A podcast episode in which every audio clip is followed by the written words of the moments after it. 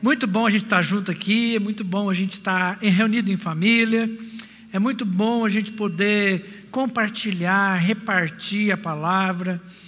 E todas as vezes que a gente tem assim a incumbência, o privilégio de poder repartir com alguém ou repartir com toda a família a palavra, é algo tão especial na minha vida, porque é um tempo assim que a gente tira com mais intensidade, pensando, preparando, sonhando, né? Encontrar com cada um nesse momento, né? Então, eu quero te pedir que você esteja conosco, que o Senhor esteja abençoando as nossas casas, as nossas famílias, que seja um tempo assim precioso, precioso juntos agora. Então, nós vamos continuar o nosso plano. Primeira temporada, episódio 4. Nós vamos falar hoje sobre transmissão.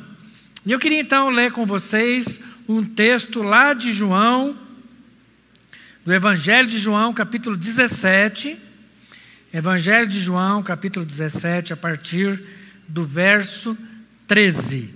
João 17, 13 a 21. Liga aí sua Bíblia, abre sua Bíblia, para a gente acompanhar o texto juntos, ok?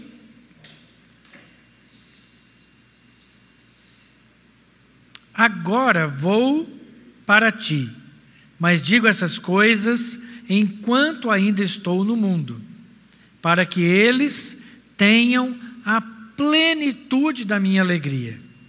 Dei-lhes a tua palavra e o mundo os odiou, pois eles não são do mundo, como eu também não sou. Não rogo que os tires do mundo, mas que os protejas do maligno. Eles não são do mundo, como também não sou. Santifica-os na verdade, a tua palavra é a verdade. Assim como me enviaste ao mundo, eu os enviei ao mundo. Em favor deles, eu me santifico para que eles também sejam santificados pela verdade. Minha oração não é apenas por eles, rogo também por aqueles que crerão em mim por meio da mensagem deles, para que todos sejam um.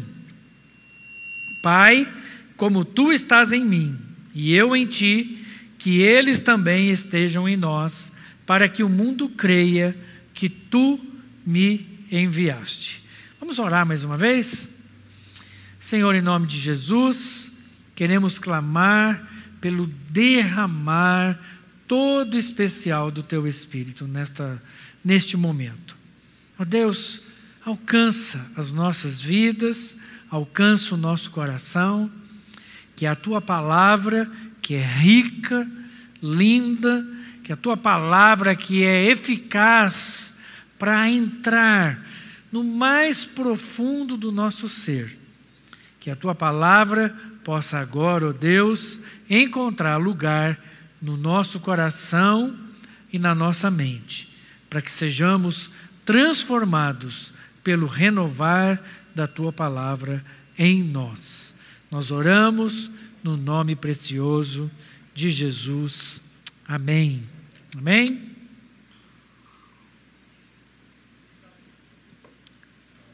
O plano. É interessante porque é, quando Jesus veio, é, ele quebrou uma série de paradigmas, uma série de expectativas, e a, a grande expectativa da chegada do Messias era de que ele iria reunir multidões, de que ele iria tratar multidões, de que ele iria cuidar de multidões. Em alguns momentos do ministério de Jesus, foi isso que aconteceu. As multidões se achegaram a ele, muitos se aproximaram, muitos se aproveitaram de suas benesses, de suas bênçãos, dos seus milagres, das suas curas, da sua provisão, de pão, de peixe e por aí afora. Mas com o transcorrer do ministério de Jesus, foi algumas coisas foram ficando muito evidentes. E uma delas era que Jesus não estava definitivamente preocupado com a multidão.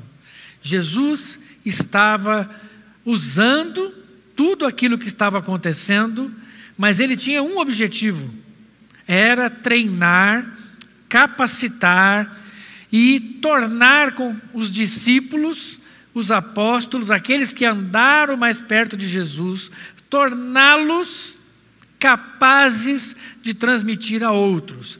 E é interessante que, dentro dessa proposta, eles mesmos não tinham entendido muito bem isso.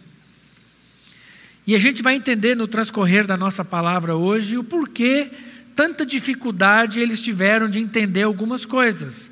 Mas todas as experiências pelas quais os discípulos e os apóstolos viveram durante os três anos de ministério de Jesus aqui na terra, Todas essas experiências foram fundamentais para estabelecer na vida, no coração, na mente desses homens e mulheres, estabelecer aquilo que seria a base fundamental de toda a proclamação do Evangelho do Senhor.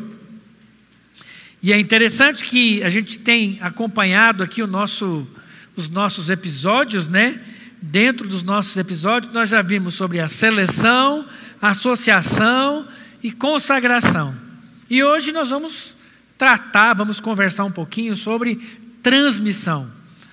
E aí, um dos pontos mais profundos, mais importantes que nós precisamos compreender num processo, num plano de alcance, de discipulado, de fomentação, de formação de discípulos e apóstolos, é o que é que nós temos que transmitir para as pessoas com as quais propomos esse plano. O que é? O que a gente tem que transmitir para elas? Qual é o objetivo de todo esse plano? O que, que eu quero passar para essas pessoas? E uma das coisas que fica claro na vida de Jesus é que a proposta de Jesus não era passar um conteúdo. Nós vemos em poucos momentos Jesus tratando de conteúdos teológicos. Mas uma coisa era evidente no dia a dia, no caminhar de Jesus com os seus discípulos. Era, alguma coisa acontecia de forma assim natural. Jesus se deparava com uma situação e aí ele simplesmente revelava para os seus discípulos quem ele era. Então, a grande proposta da transmissão não é transmitir um conteúdo, uma proposição teológica, mas sim transmitir quem Jesus era. Então, o grande objetivo era trabalhar com os seus discípulos quem ele era. E dentro desse, desse processo, desculpem, dentro desse processo de discipulado, vão haver é, experiências, vão haver é, conteúdos que serão compartilhados, vão haver experiências que serão experimentadas, mas o mais importante que Jesus queria mostrar para os seus discípulos era o que ele estava entregando para eles. E o que era? Ele mesmo. O mais importante de tudo era a sua entrega pessoal. Olha lá o que diz João 15, versos 12. Diz assim: O meu mandamento, o meu mandamento é esse Amem-se uns aos outros como eu os amei. Ninguém tem maior amor do que aquele que dá a vida pelos seus amigos. Vocês serão meus amigos se fizerem o que eu mando ou o que eu ordeno. Ou seja, o que Jesus está tentando mostrar para eles que o grande propósito da vida do discipulado de Jesus era a entrega de Jesus para os seus discípulos, chamando-os de amigos. Mas imediatamente Jesus diz que amigos são aqueles que fazem o que ele manda. E o que é que ele manda? Que a gente também faça a mesma coisa. Que a gente se entregue aos nossos amigos.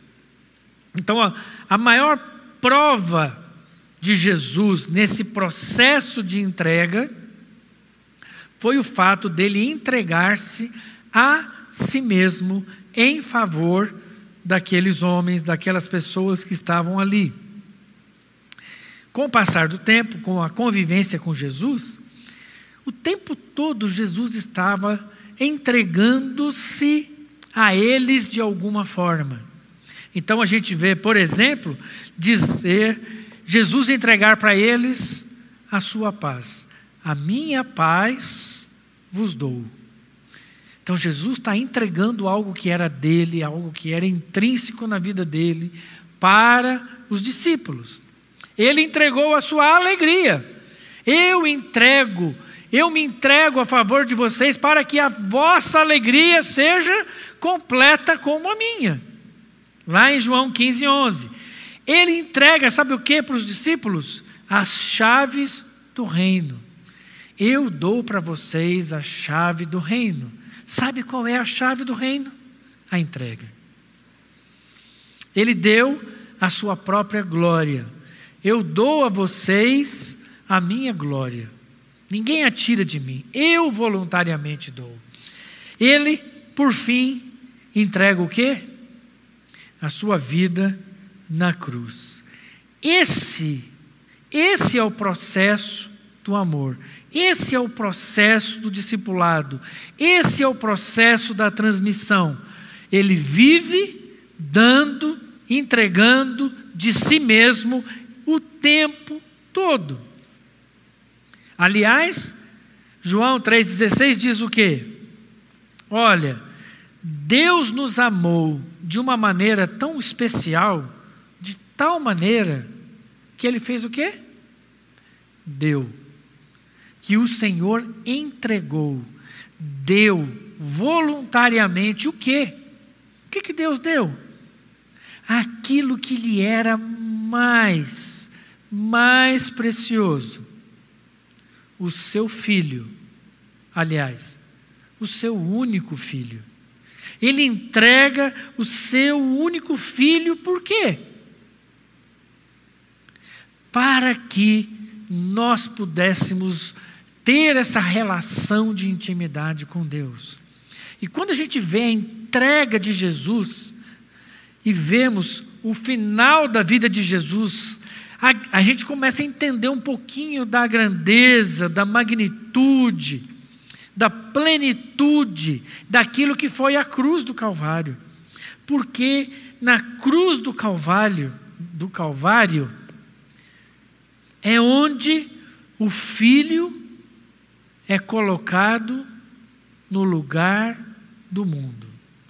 Quem deveriam estar naquele lugar era eu e você. Mas o processo que Deus queria exercer através do Filho, para que nós entendêssemos, para que nós compreendêssemos o que é o Evangelho. Ele então faz o quê? Ele começa, ele dá o primeiro passo, ele entrega, ele dedica, ele usa o seu próprio filho em sacrifício, numa cruz, por mim e por você, por todos nós. E agora nós encontramos ele entregue completamente a sua vida entrega, entregue.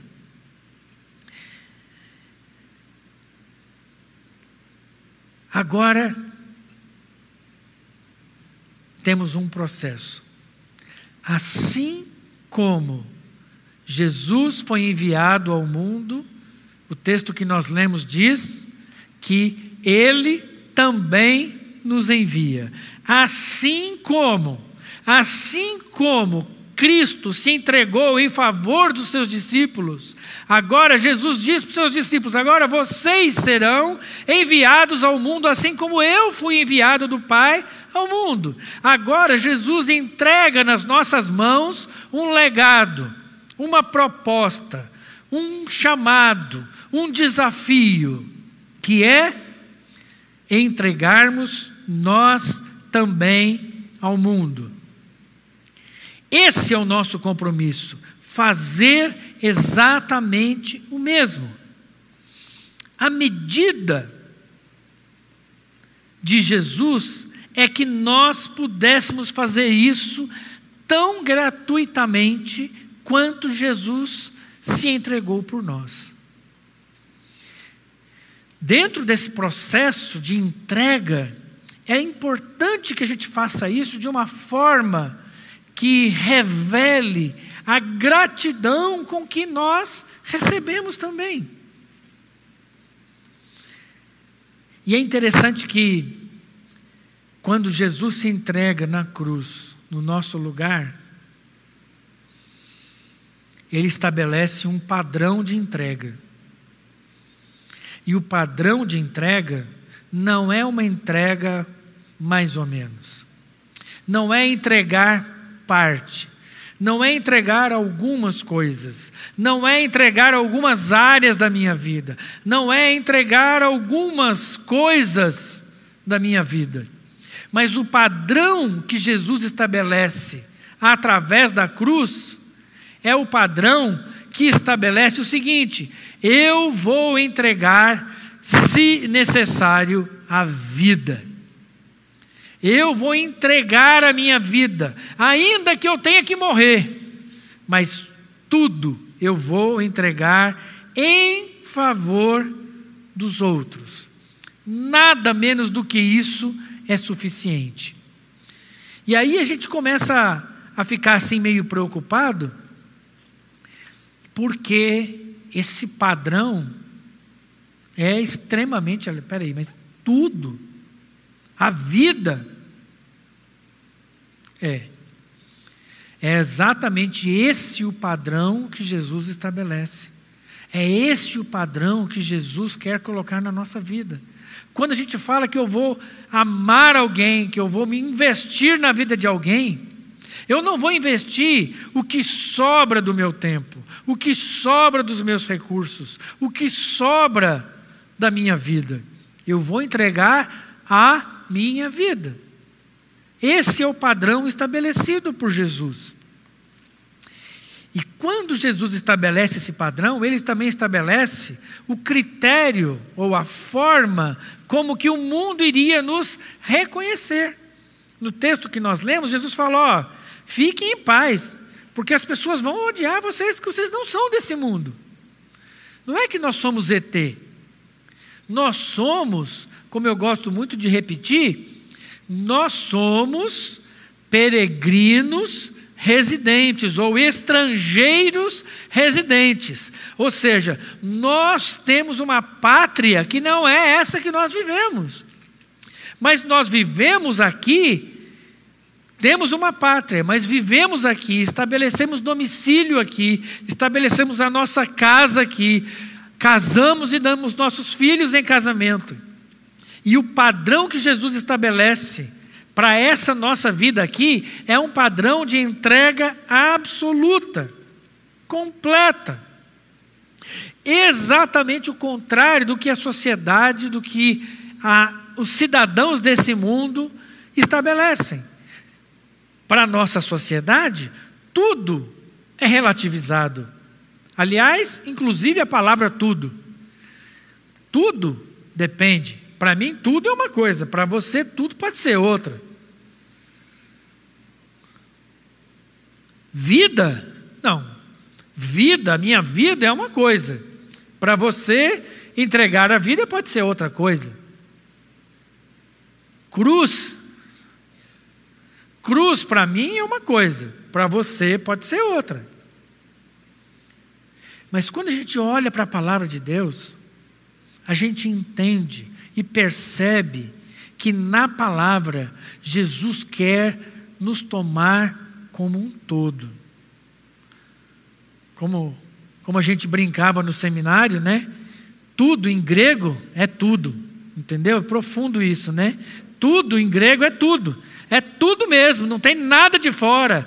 Vida é a sua vida inteira. É tudo que envolve a sua vida. São as suas emoções, são os seus sentimentos, é o seu corpo, é a sua psique, é os seus recursos financeiros, são as suas habilidades, os seus dons. Essa é a sua vida. É, são todas essas coisas que formam a sua vida, que precisam estar dispostas em Deus em favor dos outros. É exatamente isso que é a proposta de transmissão. A proposta do reino de Deus é amar. E o texto de João que eu li, que eu mencionei, diz que Deus amou tanto que deu, que entregou. Então, a proposta do reino de Deus é amar, e amar é entregar-se. É uma entrega total, é uma entrega completa, é uma entrega que envolve todas as áreas da minha vida, onde eu estiver, em qualquer lugar, em qualquer situação. Mas falar disso parece ser um alvo super elevado, super difícil. E aí eu quero te animar. Não é um alvo difícil, é um alvo impossível. Mas não estou entendendo nada, né? Você está me dizendo que a Bíblia é para falar para a gente entregar tudo, e aí você vem e fala que é impossível? Sim, naturalmente impossível. É por isso que quando Jesus desafia os seus discípulos, eles não dão conta de entender isso. Como eu vou fazer isso? Senhor, a tua palavra é muito dura, é muito difícil isso. Como entregar tudo?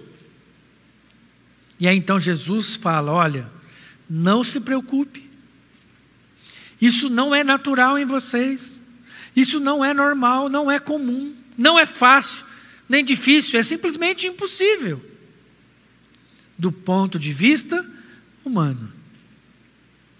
E então, vocês precisarão de algo que está além do natural.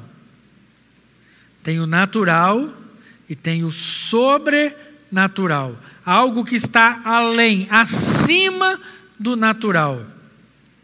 E o sobrenatural de Deus acontece quando?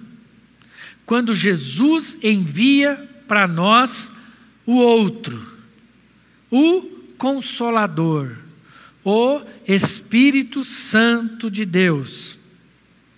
Porque o Espírito Santo de Deus, agindo em nós, a ação do Espírito Santo de Deus em nós, faz com que o natural se submeta ao sobrenatural. O que parecia ser impossível, agora é possível. Aquilo que era completamente inconcebível, agora se torna factível, viável. Não porque eu dou conta, não porque eu consigo, não porque eu sou esperto, não porque eu sou bom, mas porque agora eu experimentei um novo nascimento. E nesse novo nascimento, eu ganho uma nova natureza, dada por Deus através do Espírito Santo. E essa nessa nova condição da ação do Espírito habitando em mim, agora o Espírito Santo habitando em mim, ele vai gerar em mim uma natureza regenerada, transformada. E é somente nessa nova natureza regenerada e transformada que eu então sou capaz de experimentar isso. Uma entrega total. O Espírito Santo é o agente de Deus na nossa vida. Não sou eu que vou agir, é o Espírito Santo em nós que vai agir. É Ele que vai nos ensinar, é Ele que vai trazer à nossa boca a palavra que precisa ser dita no dia e na hora e para a pessoa certa. Sabe, queridos, quando você às vezes, não sei se vocês já experimentaram isso, é, você está às vezes conversando com uma pessoa e você não tinha pensado num determinado ponto, e no meio da conversa, aquilo simplesmente flui. Aí você fala assim, mas de onde saiu isso? Eu nunca tinha pensado nisso. Sabe como é o nome disso? É o Espírito Santo colocando na nossa boca aquilo que Ele quer que nós digamos para a pessoa naquele momento. É o Espírito Santo que vai preparando o caminho. É o Espírito Santo que vai agindo na nossa vida e direcionando a nossa vida. Lembram aquelas situações de Paulo que ele fala assim: o Espírito Santo nos impediu de ir para um lugar para ir para outro. É o Espírito Santo que age na nossa vida, dizendo quando ir e quando não ir. Aliás, não só quando, mas para onde ir.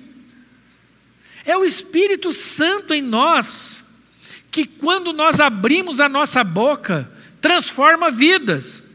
Não é o nosso argumento que transforma vidas. A palavra diz que o Espírito Santo é que convence o mundo do pecado, do juízo e da justiça. Ou seja, o Espírito Santo nos usa como instrumentos do mover e do agir de Deus na vida das pessoas. E é quando eu falo, o Espírito Santo então encontra o coração de alguém. Eu sou o canal por onde o Espírito vai convencer as pessoas. É exatamente por isso que quando, os, quando Jesus morre, os discípulos estavam lá, todo mundo meio perdido, sem saber o que, que ia acontecer. Né? E aí Jesus fala para eles: Olha, eu vou, mas vocês precisam ficar aqui em Jerusalém. Vocês precisam ficar em Jerusalém. Não saiam daqui até que vocês sejam revestidos da autoridade e do poder do Consolador que eu vou enviar. Ele vai lembrar vocês, ele vai trazer a vocês a memória toda a verdade. Ele vai fazer, ele vai dar sentido a tudo que vocês experimentaram comigo nesses três anos. E então aqueles homens ficam em Jerusalém. E 50 dias, né? após a morte de Jesus, então tem o dia do Pentecoste. E o dia do Pentecoste marca uma transformação na vida daqueles homens. Porque no dia do Pentecoste, o Espírito Santo vem sobre eles e derrama sobre eles autoridade, derrama sobre eles poder não o poder de força, mas o poder de ser testemunha. A autoridade para ser testemunha, a autoridade para transmitir agora algo que não está ao lado deles, como Jesus esteve. Agora eles vão transmitir para as pessoas algo que está neles. Agora o Espírito Santo não está perto deles. Agora o Espírito Santo habita o coração desses homens.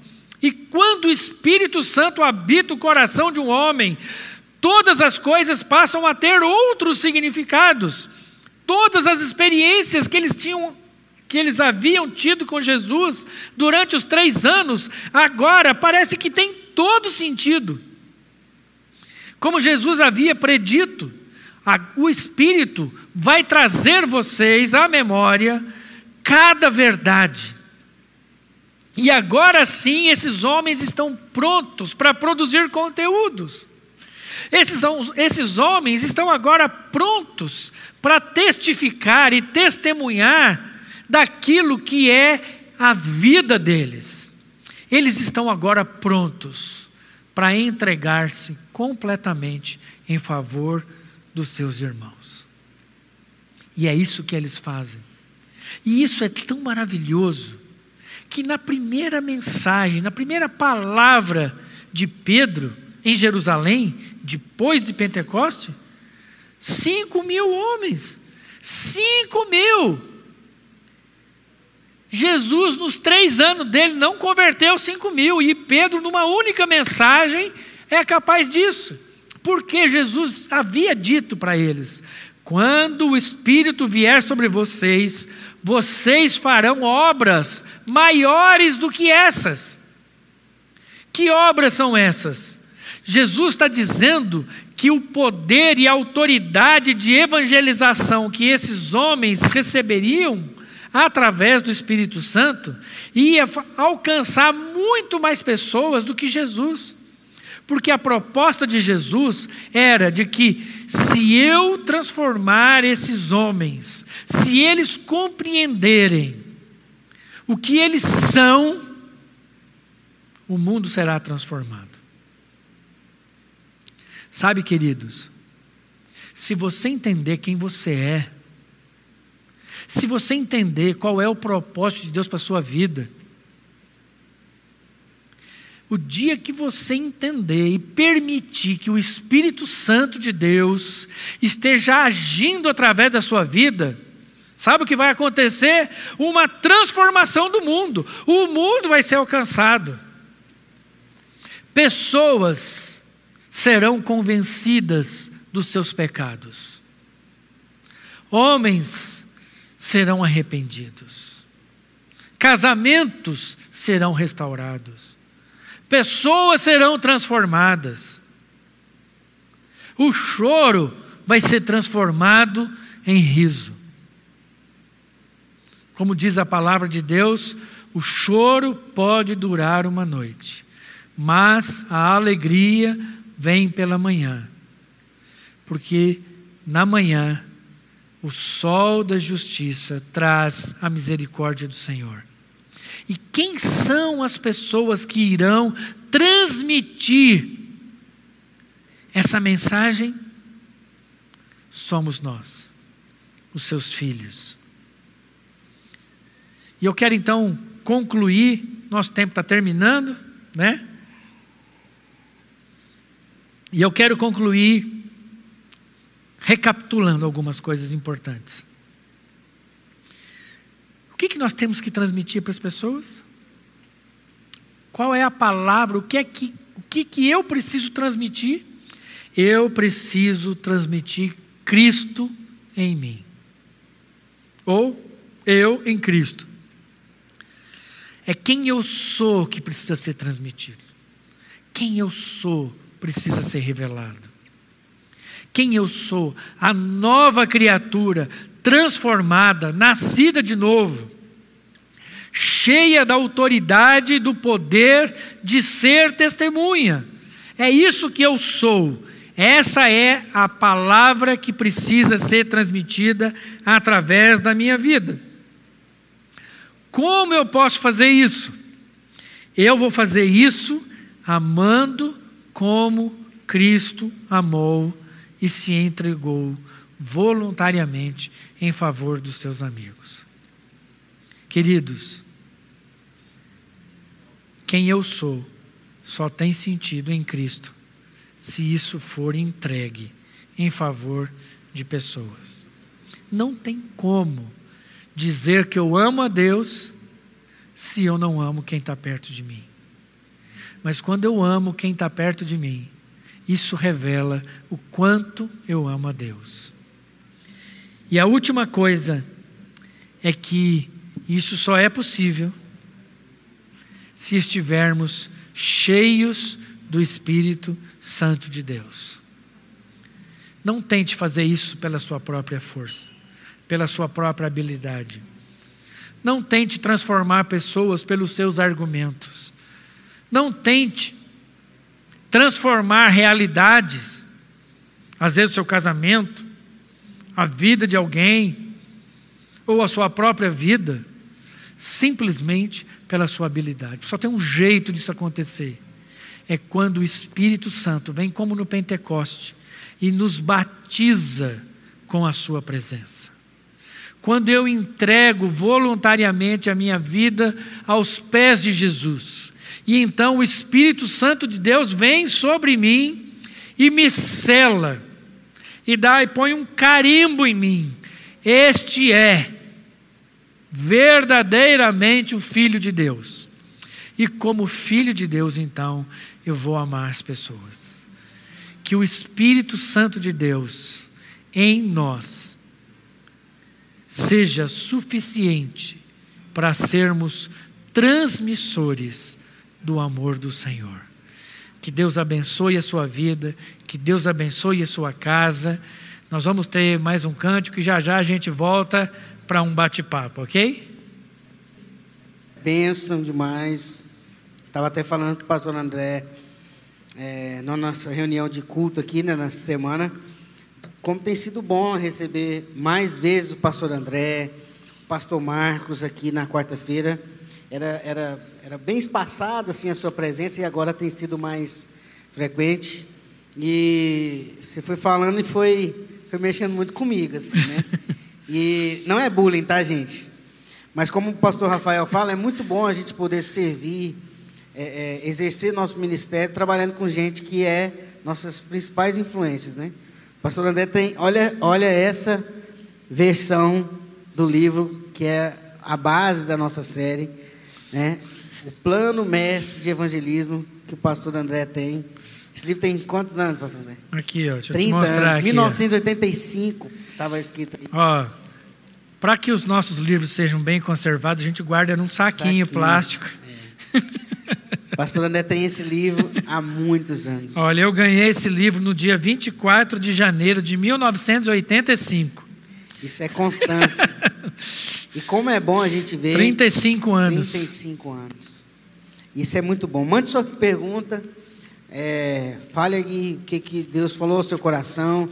Se você tiver algo para perguntar para o pastor André, tem muita experiência para passar aqui. Eu queria perguntar algo então, pastor André. O senhor falou da, da transmissão, não é conteúdo, né? Deus não veio estabelecer um método de passar conteúdo, mas Ele veio entregar a sua vida, né? Doar, se doar, se entregar. É, é, é, ele abriu mão, né, para vir e entregou tudo que ele tinha. Mas a gente percebe quanto que é difícil essa, esse processo, né, tomar essa cruz. E no final o senhor foi muito enfático em, em falar dessa questão de sermos batizados, de sermos revestidos, da ação do Espírito Santo para nos dar a condição de fazer o que fiz, Cristo pedagogicamente fez por- por- né, durante todo o tempo com os seus discípulos. É isso que está faltando? É essa busca com mais intensidade, essa entrega, essa rendição ao Espírito Santo, para que esse processo seja natural, não forçado. É isso que está faltando? É, eu, eu vejo assim que o grande desafio da nossa geração é estar inteiro em alguma coisa, né? O nosso grande problema é a falta de foco, é a falta de concentração. Então, quando a gente entra em alguma coisa, a gente não entra inteiro, a gente entra em partes. Então, ou seja, tudo é mais difícil. E quando a gente vira e fala assim, olha, o evangelho não tem como você entrar em partes, ou você está dentro, ou você está fora, não tem meio termo, não tem em cima do muro. Isso é um desafio para essa geração. Por quê? Qual é a estratégia né, que o inimigo tenta estabelecer na sociedade? É a estratégia de que Deus na nossa vida, que o Espírito Santo na nossa vida é um amuleto. É, ou uma muleta, né? Em algumas vezes, né? Ou seja, eu uso quando eu preciso. E aí, ou seja, isso não gera em mim autoridade no meu falar. Porque eu não estou inteiro naquilo, eu estou em partes. E aí, isso é um desafio, né? Você, vo- é, você falou, pastor André, da, dessa, desse processo mesmo que os discípulos foram andando, foram ouvindo, mas só depois, no Pentecoste, né?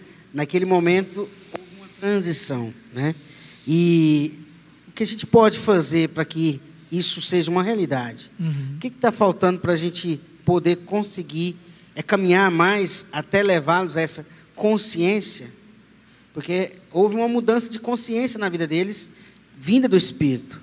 Até então, os discípulos deram muito trabalho, né? na hora mais importante, né? deram né? sair fora. Então, é essa mudança de consciência que a gente precisa para vivermos esse Evangelho, para encarnarmos esse Evangelho. É, eu, eu, quando eu olho assim para a vida dos discípulos, dos apóstolos andando com Jesus, e assim, eles estavam maravilhados com tudo que eles estavam vendo, porque era, todo dia tinha um milagre novo, todo dia tinha uma experiência nova, e, a, e Jesus o tempo todo é, quebrando as expectativas deles, né, superando as expectativas deles. Só que, ao mesmo tempo, era evidente que eles não estavam entendendo nada. Como a gente sabe disso? Porque a gente vai ver no final do, do ministério de Jesus com eles, as perguntas que eles faziam eram perguntas de quem não estava entendendo nada. Tipo assim, lá na última semana de Jesus, quem de nós vai sentar do lado direito? Puxa vida, acho que não é possível. Três anos andando, não entendeu nada até agora. Só que Jesus não tem esse espanto, porque Jesus sabia que eles não iam entender naquele momento, porque eles ainda precisavam do, do derramar do Espírito na vida deles. Aí agora, e agora então, com o derramar do Espírito, tudo faz sentido. Então o que a gente tem que buscar? É o conteúdo? O conteúdo é extremamente importante. O conteúdo que Jesus passou para os discípulos durante os três anos, as experiências, as vivências, o ensino, as parábolas e tal, eles não entenderam.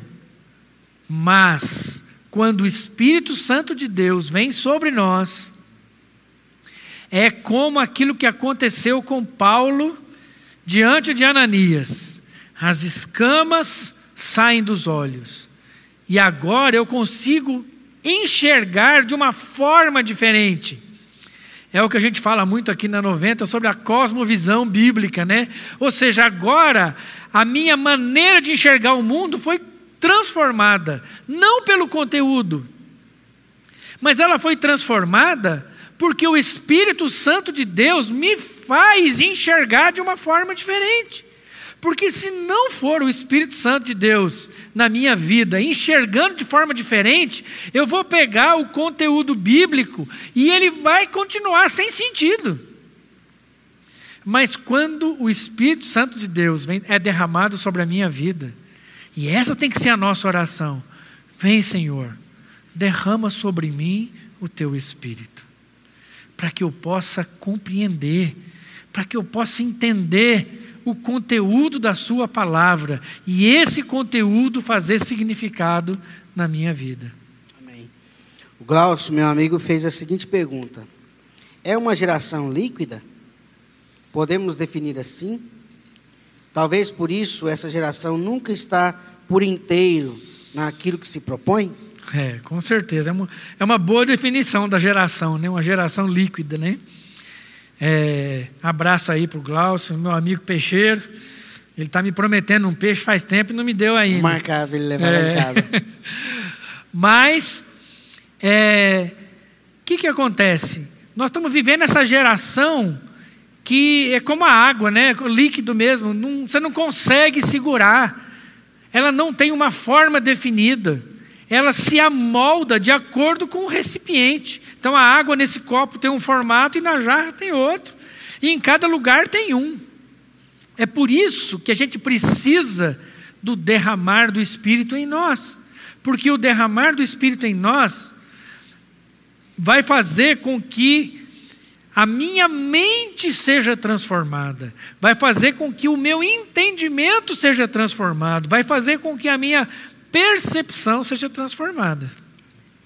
O pastor Rafael é, é, fez a pergunta. Ele não fez uma pergunta, ele fez uma, uma, uma, ele apontou algo aqui.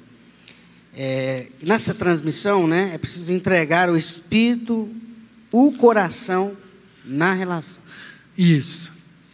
É, quando a gente está falando aqui de discipulado, quando a gente está falando de caminhar com pessoas, é muito importante a gente entender que o que a gente tem que transmitir é aquilo que eu sou, quem eu sou em Deus. Então, se o Espírito Santo me transformou, é isso que eu tenho para dar. Então, eu vou pegar o conteúdo, né? Vou pegar o conteúdo que vem a partir da palavra de Deus, e esse conteúdo vai estar tá permeado pela minha vida, cheia do Espírito. Então é isso que eu vou transmitir para você. Eu não vou simplesmente transmitir o conteúdo, mas eu vou, vou transmitir o conteúdo é, embebido, né? né? encharcado do meu coração, da minha vida. Então, quando você olha para esse conteúdo, ele não é simplesmente letra, mas é letra embebida de vida, de vida transformada. E aí esse conteúdo tem outro significado na sua vida, né? Me lembro de um de uma citação de que 99 de 100 pessoas, 99 não leem a Bíblia e uma lê. As outras 99 lê a vida dessa pessoa. Então, o que, que elas estão lendo na nossa vida? O que, que elas estão vendo? Uhum. E para a gente viver essa palavra, né, para ela ser uma realidade, a gente encarnar ela somente com o Espírito Santo. Exatamente. Somente Ele pode gerar isso. A gente viu isso na série passada, uhum. né, na série do, da Árvores da Virtude. O fruto do Espírito só é gerado pelo Espírito em nós, pela essa presença, por nos rendermos a Ele. E isso não dá para fazer com a nossa força, pelo contrário, né? É, exatamente. Obrigado, agradecer ao pastor André. Queria pedir que você orasse encerrando, deixasse uma palavra de encerramento. Bom Muito demais. bom tê-lo aqui, falando de algo que é uma experiência de longa data na sua vida. Há muito tempo o senhor vem discipulando, cuidando, né? Essa, esse coração paterno de quem está formando Cristo na vida das pessoas é muito forte, é muito latente. E me abençoa muito e abençoa muita gente da nossa igreja e em vários outros lugares também, né? Amém. Como diz o Léo, tem muitos anos, né, fazendo isso. Não sei, sempre tem um jeito de falar que eu sou velho, né? Não sei porquê. Mas é isso mesmo, querido. Eu quero dizer para você que o Senhor está sobre a sua vida. E o Espírito Santo do Senhor quer ser derramado sobre a sua casa agora, onde você estiver, o que você estiver fazendo. Ele será derramado de forma abundante. Amém? Vamos orar nesse sentido? Senhor, muito obrigado pelo privilégio do encontro. Muito obrigado, Senhor, porque temos a Sua palavra que nos mostra, que nos ensina como nos aproximarmos do Senhor. E, ó Deus, nos aproximamos do Senhor, certos, convictos, de que o Espírito Santo do Senhor vai agir agora. Ó Deus, que o Espírito Santo do Senhor possa alcançar o coração de cada pessoa que assistir esse culto. Queremos, Senhor, dedicar cada uma dessas vidas ao Senhor, para que a mente e o coração delas sejam transformadas. Que, ó Deus, a sua igreja aprenda com Jesus a entregar-se, a apresentar o seu coração, a colocar a sua vida, a sua alma, a sua vida transformada pelo Espírito Santo de Deus em favor do outro, em favor do irmão. Ó Deus, derrama sobre cada um de nós o Espírito Santo de Deus. Age, Senhor, nas nossas vidas, em nome de Jesus. Amém. Que o Senhor te abençoe, te guarde, que o Senhor faça resplandecer sobre você o seu rosto e te dê a paz. Amém.